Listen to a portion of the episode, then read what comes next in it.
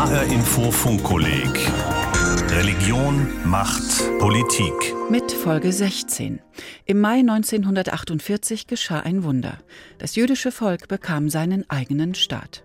Eine moderne Demokratie, so wollten es die säkularen Staatsgründer Israels.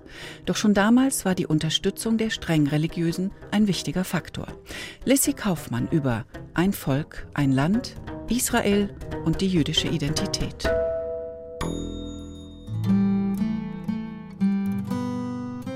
ישראל, אשר אושרה בקריאה ראשונה על ידי מועצת העם.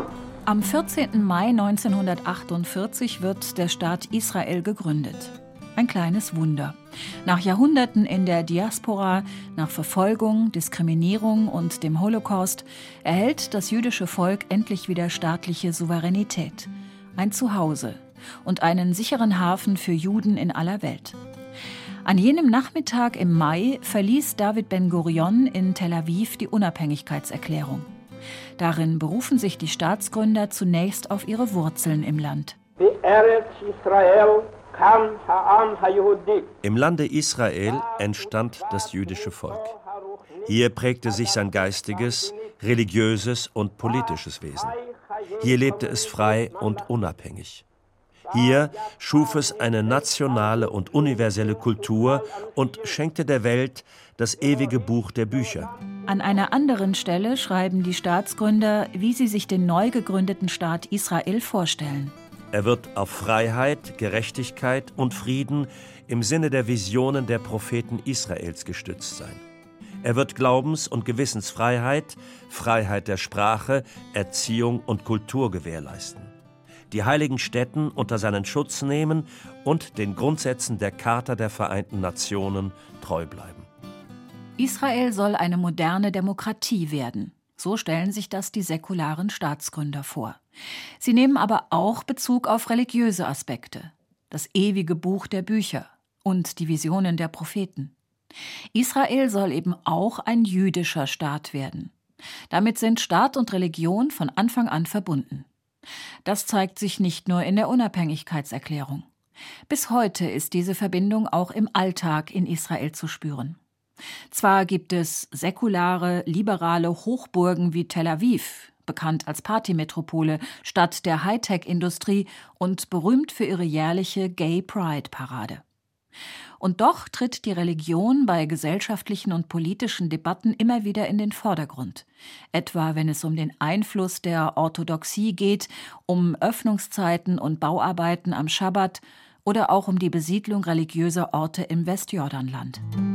Welche Bedeutung hat also die Religion im Staat Israel? Wie passt der Einfluss der Religiösen zum Anspruch, eine moderne Demokratie zu sein? Und wie wichtig ist Religion für Politik und Machterhalt? Nathan Schneider ist Soziologe mit deutschen Wurzeln an der Akademischen Hochschule in Tel Aviv, Jaffo. Er hat sich mit den gesellschaftlichen Gruppen in Israel auseinandergesetzt und mit der Idee des Zionismus, besser gesagt mit dem, was seinem Begründer Theodor Herzl damals vorschwebte. Herzl wollte einen säkularen Staat, in welchem die Priester in ihren Tempeln gehalten werden.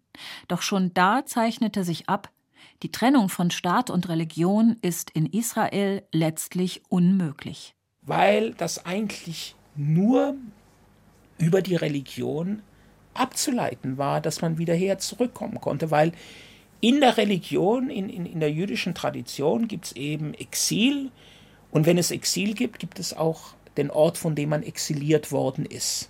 Und was die Zionisten brillant gemacht haben, ist, dass sie diesen theologischen Gedanken genommen haben und ihn verbunden haben mit einer säkulären, nationalen und nationalistischen Idee.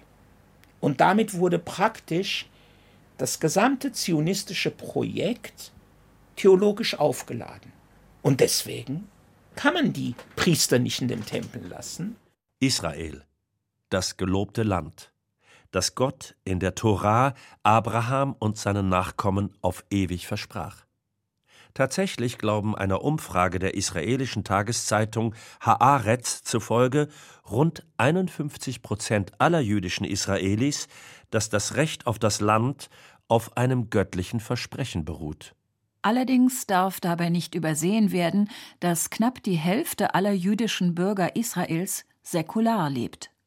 Sie gehen nicht in die Synagoge, halten am Schabbat keine Ruhe und halten sich auch sonst kaum an eine der streng religiösen Regeln. Sie definieren sich zwar als jüdisch, aber im nationalen Sinne, nicht im religiösen. Das heißt, sie singen die Nationalhymne und schwenken am Unabhängigkeitstag die Nationalfahne. Doch genau das lässt sich eben nicht ganz von den religiösen Wurzeln trennen.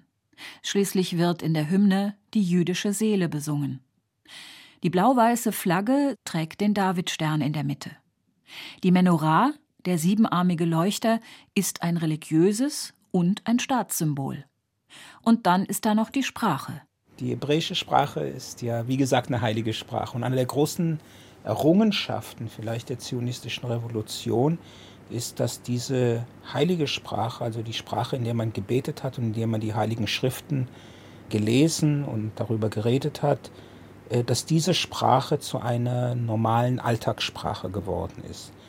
Gleichzeitig umgekehrt ist auch ein Prozess einer heiligen Aufladung der Alltagssprache.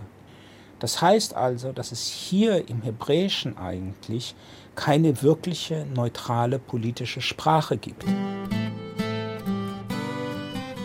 Ob Diskussionen im Parlament, Smalltalk im Café, Rapmusik oder Comedy-Sendungen im Fernsehen, all das findet heute in einer Sprache statt, in der größtenteils auch die heiligen Schriften verfasst wurden. Das moderne Hebräisch, das Ivrit, wurde zwar an die neue Zeit angepasst und ergänzt, aber viele der biblischen Begriffe sind geblieben und werden heute zum Teil in einem neuen Zusammenhang verwendet. Ein Beispiel könnte zum Beispiel das Wort auf Hebräisch Am Israel, das Volk Israels. Vom Ursprung her auch ein theologisch aufgeladenes Konzept, weil es eigentlich diejenigen sind, die unter der Schirmherrschaft des Gottes leben. Das heißt also, Nichtjuden gehören da gar nicht dazu. Das heißt, auch in der Alltagssprache, wenn man diesen Begriff benutzt, dann benutzt man natürlich nicht die Staatsbürger Israels, weil die Staatsbürger Israels würde ja Nichtjuden inkludieren. Bei Am Israel sind diese Nichtjuden automatisch ausgeschlossen. Das heißt also, der Staatsbürgerbegriff oder die Staatsbürgerlichkeit wird hier auch theologisch verstanden.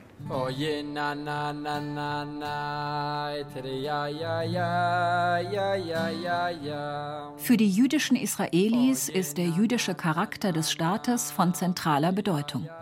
Jahrhundertelang lebten sie in der Diaspora, in der Minderheit. Israel ist für Juden das einzige Land, in dem sie endlich als Mehrheit nach ihren Traditionen leben können. Aus westlich liberaler Sicht ist diese enge Verbindung von Religion und Staat in einer Demokratie schwer vorstellbar. Im Zuge der Aufklärung wurde Religion etwas Privates. Sie wird definiert als individuelle Zugehörigkeit zu einer Glaubensgemeinschaft, als persönlichen Glauben an Gott. Kirche und Staat sind getrennt. Jair Schelek beschäftigt sich am Israelischen Demokratieinstitut in Jerusalem mit Religion und Demokratie. Er kennt die Forderung, dass es in einer Demokratie diese Trennung geben müsse. Our basic identity is, is not built upon the Western culture, but upon much more ancient culture. Unsere Identität basiert aber nicht auf den Wurzeln westlicher Kultur, sondern auf einer viel älteren Kultur, von vor 3000 Jahren, in einer Zeit, in der die Kombination von Religion und Nationalität normal war. Blicken wir in die Bibel.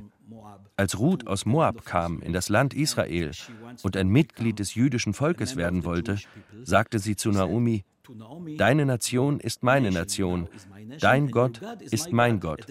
In einem Satz. Das war ein Gesamtpaket. Man kann zwar versuchen, diese Grundpfeiler zu säkularisieren, aber man kann sie nicht ignorieren. Sonst hat man keine jüdische Kultur mehr. Otherwise, you, you don't have a Jewish culture. Bei der Staatsgründung waren die streng religiösen zunächst nur eine Minderheit. Heute hat das orthodoxe Oberrabbinat einen großen Einfluss auf das Leben aller jüdischen Israelis. Es regelt die Verteilung von Koscher-Zertifikaten. Es ist zuständig für Hochzeiten und Beerdigungen. Zivilehen dagegen gibt es in Israel nicht. Was das bedeutet, haben Ariane Mandel und ihr heutiger Ehemann Roi Daniel persönlich erlebt.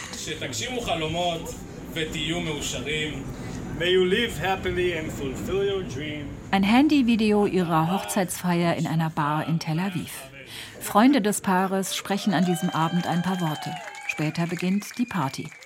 Das offizielle Ja-Wort hatten sich die beiden allerdings bereits zuvor gegeben. Nicht in Israel, sondern auf Zypern. Uh, Wir mussten das so machen, denn Roy, der hier in Israel aufgewachsen ist, ist ein echter Jude. Das heißt, seine Mutter und sein Vater sind jüdisch. Das Oberrabbinat erkennt ihn als Juden an. Ich hingegen habe nur einen jüdischen Vater, bin also laut Meinung des Oberrabbiners keine Jüdin. In Israel können nur Juden Juden heiraten, Muslime Muslime und Christen Christen. Menschen zweier unterschiedlicher Religionen können in Israel nicht heiraten. And Muslims can marry Muslims and Christians can marry Christians, but there's no way for the two to mix. Und wer Jude ist, bestimmt das Oberrabbinat. Der Einfluss dieser staatlich-religiösen Autorität beruht auf dem sogenannten Status quo.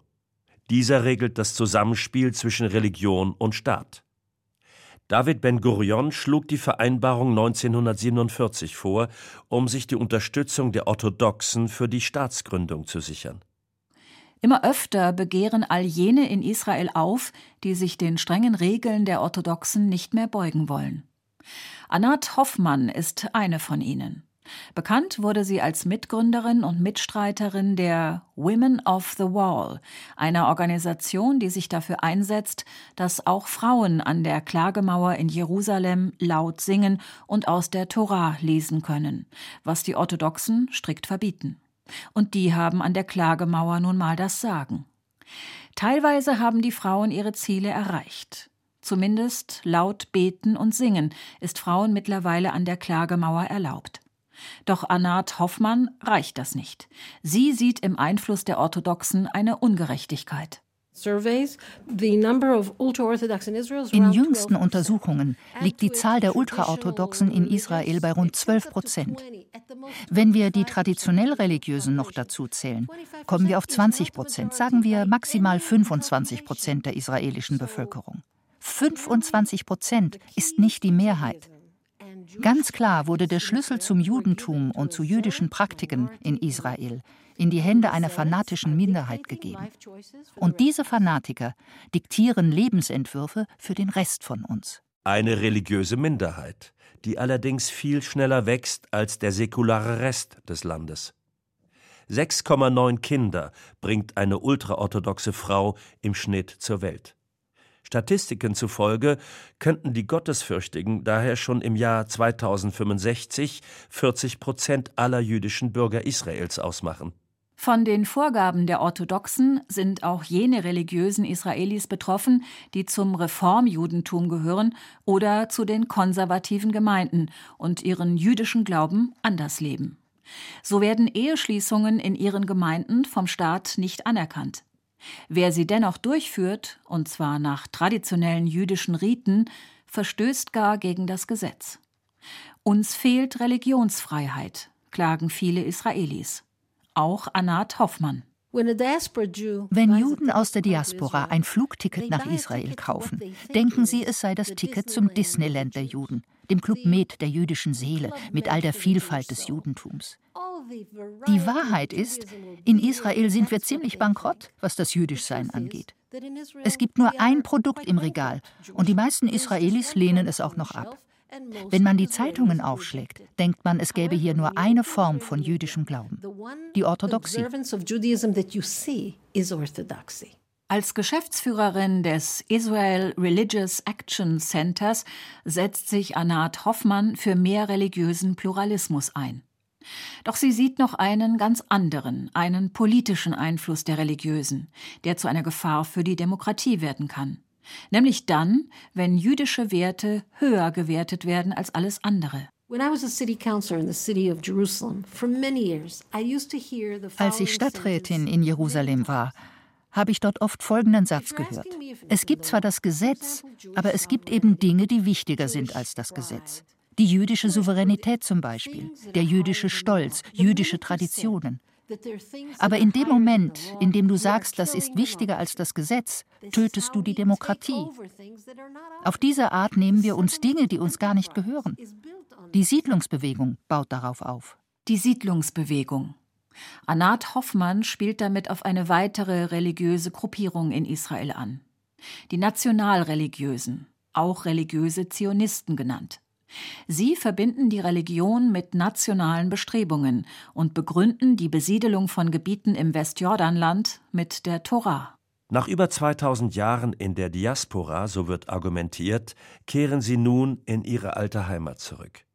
Sie kehren zurück an jene Orte, die Israel im Zuge des Sechstagekrieges 1967 eroberte. Ein Gebiet, das aber auch die Palästinenser für sich beanspruchen und in dem sie ihren Staat gründen wollen. Bildungsminister Naftali Bennett verkörpert diese Bewegung. Im Jahr 2017 50 Jahre nach der Eroberung der Gebiete, wendet sich Bennett in einem YouTube-Video direkt an die Siedler. Souveränität auf jenem Gebiet zu erlangen sei nicht einfach, erklärt Bennett. Es brauche Zeit und Mut. Doch es sei klar, dass das jüdische Volk hier ist, weil es ein Recht darauf habe und nicht aufgrund der Gnade anderer. Den Widerstand der restlichen Welt werde man überwinden. Denn auch die Welt werde irgendwann verstehen, das Land Israel wird niemals wieder geteilt werden. Langfristiges Ziel ist die Annexion der besetzten Gebiete. Und die Palästinenser? Schließlich leben zwischen Mittelmeer und Jordan Juden ebenso wie Araber. Zählt man den Gazastreifen mit, sind die Bevölkerungszahlen von Juden und Arabern in etwa gleich. Jair Schelek forscht am Demokratieinstitut zum Konzept eines jüdischen und demokratischen Staates und zur Siedlerbewegung. Er weiß, was einigen von ihnen vorschwebt. Democratic values are important, but they had to balance with Jewish values. Demokratische Werte sind ihnen wichtig, aber sie müssen in Balance stehen mit jüdischen Werten. Israel definiert sich ja auch als jüdischer, demokratischer Staat. Sie sagen also, okay, geben wir den Palästinensern demokratische Rechte, aber nicht das Recht zu wählen, denn das würde den jüdischen Staat gefährden. Sie denken, dass das ein fairer Ausgleich ist.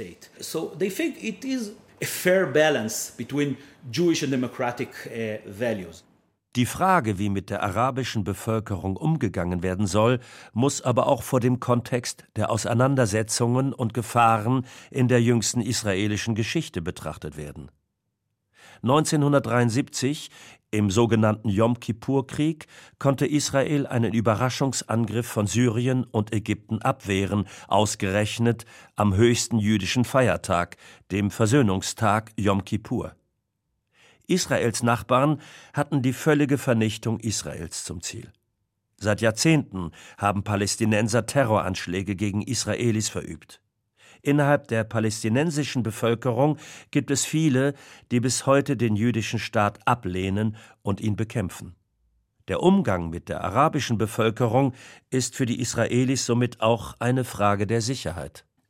Laut der Nichtregierungsorganisation Shalom Achshav, übersetzt Frieden jetzt, leben mittlerweile knapp 400.000 der rund 6,5 Millionen jüdischen Israelis in Siedlungsgebieten, was die Vereinten Nationen gemäß der vierten Genfer Konvention als illegal ansehen. In den vergangenen Jahrzehnten wurden 129 Siedlungen errichtet, sowie mehr als 100 Außenposten, die selbst nach israelischem Recht illegal sind. Und immer wieder kündigt die israelische Regierung den Bau neuer Wohneinheiten an.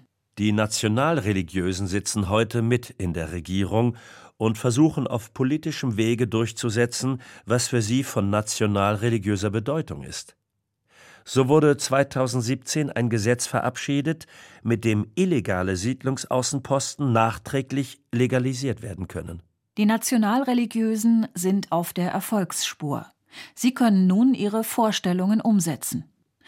Rund 11 Prozent der Israelis definierten sich heute als nationalreligiös, erklärt Yair Shelek. Weitere 11 Prozent unterstützten ihre Ziele. Längst seien sie in die Elite des Landes aufgerückt. The religious Zionist sector is taking place in very important parts der religiös-zionistische Sektor ist Teil einer sehr wichtigen israelischen Elite. Heute ist der Generalstaatsanwalt ein nationalreligiöser. Und selbst am obersten Gerichtshof, wo es früher nur einen nationalreligiösen gab, sind es heute mindestens vier von 15 Richtern. Das ist mehr als ein Viertel. Sie sind nicht nur Teil der Armee, sondern auch des kulturellen Lebens und der Wissenschaft. In the cultural elite you see more and more Laut einer Umfrage des israelischen Demokratieinstituts sind rund 36 Prozent der jüdischen Israelis für einen generellen Abzug aus den Siedlungen. Ihnen sind religiöse Orte wie Hebron oder sogar Jerusalem einfach nicht so wichtig.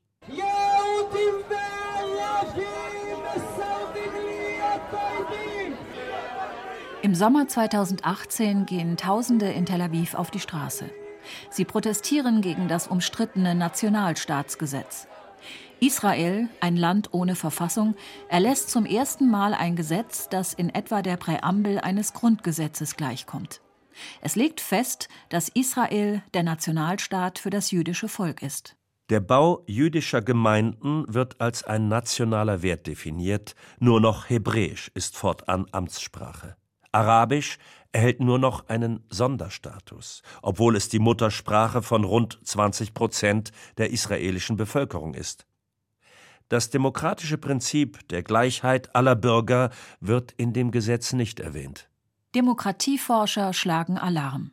Sie sehen in dem Gesetz eine Gefahr für die Demokratie. Der Soziologe Nathan Schneider sieht darin ein Dokument, das für die Zeit nach der endgültigen Annexion der Siedlungsgebiete gedacht ist, selbst wenn diese in naher Zukunft eher unwahrscheinlich ist. Es soll sicherstellen, dass Israel jüdisch bleibt, auch wenn die Juden nicht mehr die Mehrheit der Bevölkerung stellen werden. Aber passt das dann noch zusammen? Jüdisch und demokratisch? Nathan Schneider verweist auf das Konzept der ethnischen Demokratie. Ethnische Demokratie bedeutet, dass das Land demokratische Grundstrukturen hat, aber dass es eine ethnische Gruppe gibt, die in diesem Land eine gewisse kulturelle, politische, soziale Hegemonie ausüben. Das heißt hier aber trotzdem, dass gewisse formale Prozesse der Demokratie, ob das jetzt Meinungsfreiheit ist, Pressefreiheit, Parlament, Wahlen, Parteien, dass die arabische Bevölkerung staatsbürgerliche Rechte genießt, wie zum Beispiel wählen und gewählt werden, dass aber zum Beispiel die Einberufung in die Armee nicht auf sie fällt und auch nicht auf andere Gruppen. Das heißt also, dass die Universalität, die ein Grundbegriff der normativen Demokratie ist, dass der hier nicht angewendet werden kann.